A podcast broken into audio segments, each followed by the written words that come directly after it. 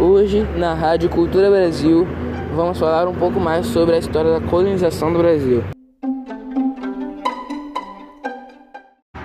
Em 1500, ocorreu a esquadra de Pedro Álvares Cabral, que chegou ao Brasil, o que ficou conhecido como o descobrimento do país.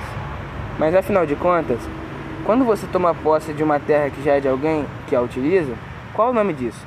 Invasão e roubo. E é sobre isso que vamos falar hoje. Como todos já sabem, Cabral teria encontrado supostamente uma terra. Porém, aqui no Brasil já viviam milhares de povos indigenistas. Esses povos possuíam cultura própria, linguagem própria e um modo de vida totalmente diferente daquele que posteriormente seriam obrigados a viver.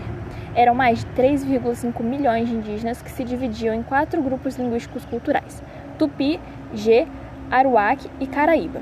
Esses povos possuíam suas próprias guerras e conflitos, mostrando que possuíam características semelhantes a qualquer outra civilização da época. Porém, como já sabemos, esses povos sofreram com o genocídio dos brancos, onde mais de 70% desses povos foram aniquilados de seu próprio país. Ainda hoje, eles sofrem com as consequências dessa invasão. Diversos indigenistas lutam pelos seus direitos, porém centenas deles morrem lutando. Esse foi o episódio de hoje. Se você quiser saber mais coisas sobre a história do Brasil, basta sintonizar na rádio Cultura Brasil. Até a próxima.